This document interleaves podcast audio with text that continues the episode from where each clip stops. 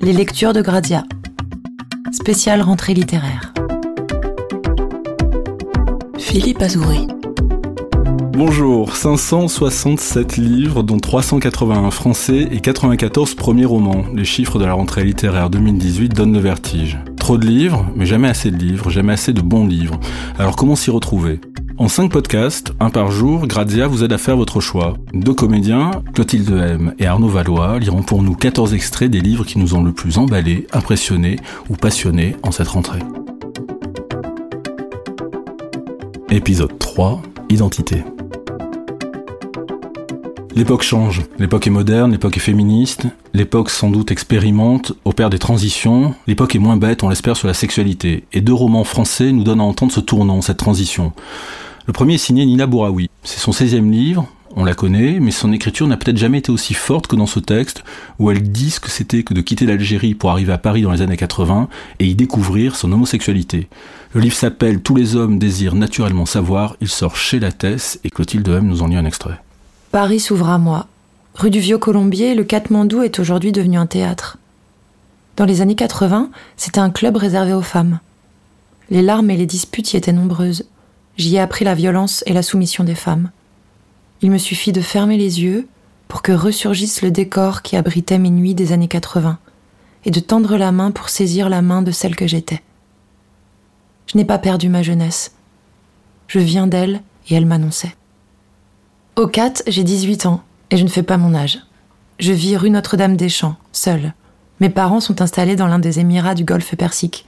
Quand je pense à eux, je les perçois derrière une nappe de brouillard, affairés dans une vie qui n'est plus la mienne. Je les imagine dans leur maison, entourés par les sables, loin du centre de la ville, menacés par le désert. Quand le vent est violent, ma mère dit qu'elle entend les hélicoptères et les chars de Kuwait City. Je ne sais pas si elle invente, si la guerre qu'elle évoque est aussi vraie que celle que je mène contre moi-même.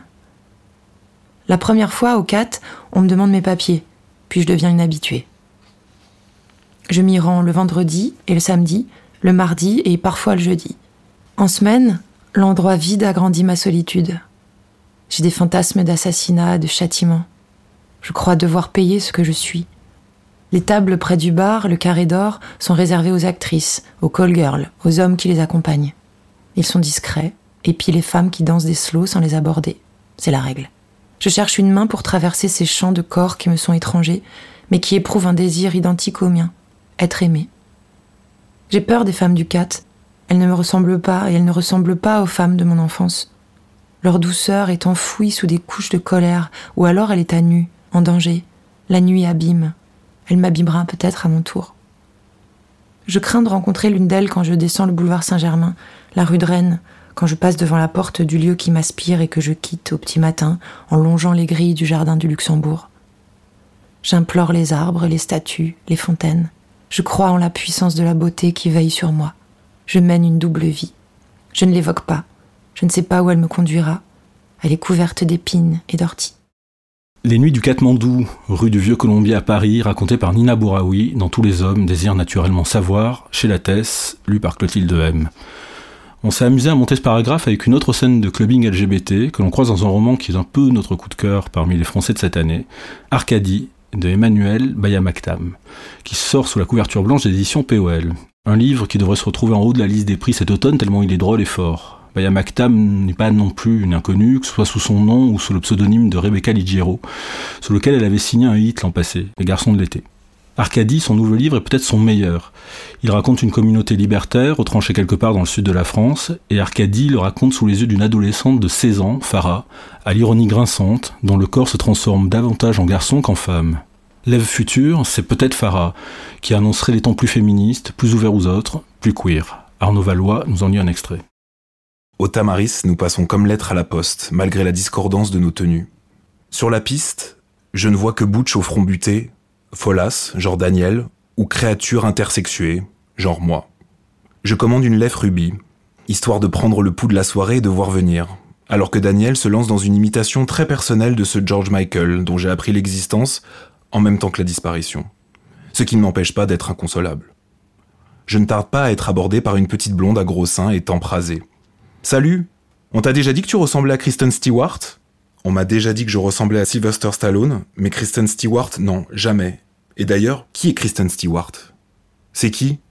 Tu connais pas Kristen Stewart? Mais d'où tu sors? De la planète Mars? Non, mais c'est presque pareil. Je sors d'un endroit où Kristen Stewart n'a pas le droit de citer, un endroit où les références nous arrivent des années-lumière après avoir été émises. Ce qui fait que je n'en suis qu'à Farah Fawcett, Sylvester Stallone et George Michael, alors qu'apparemment tout le monde connaît Kristen Stewart. Elle est lesbienne en plus, et super belle. Il serait très étonnant que je ressemble à une nana super belle, fut-elle lesbienne.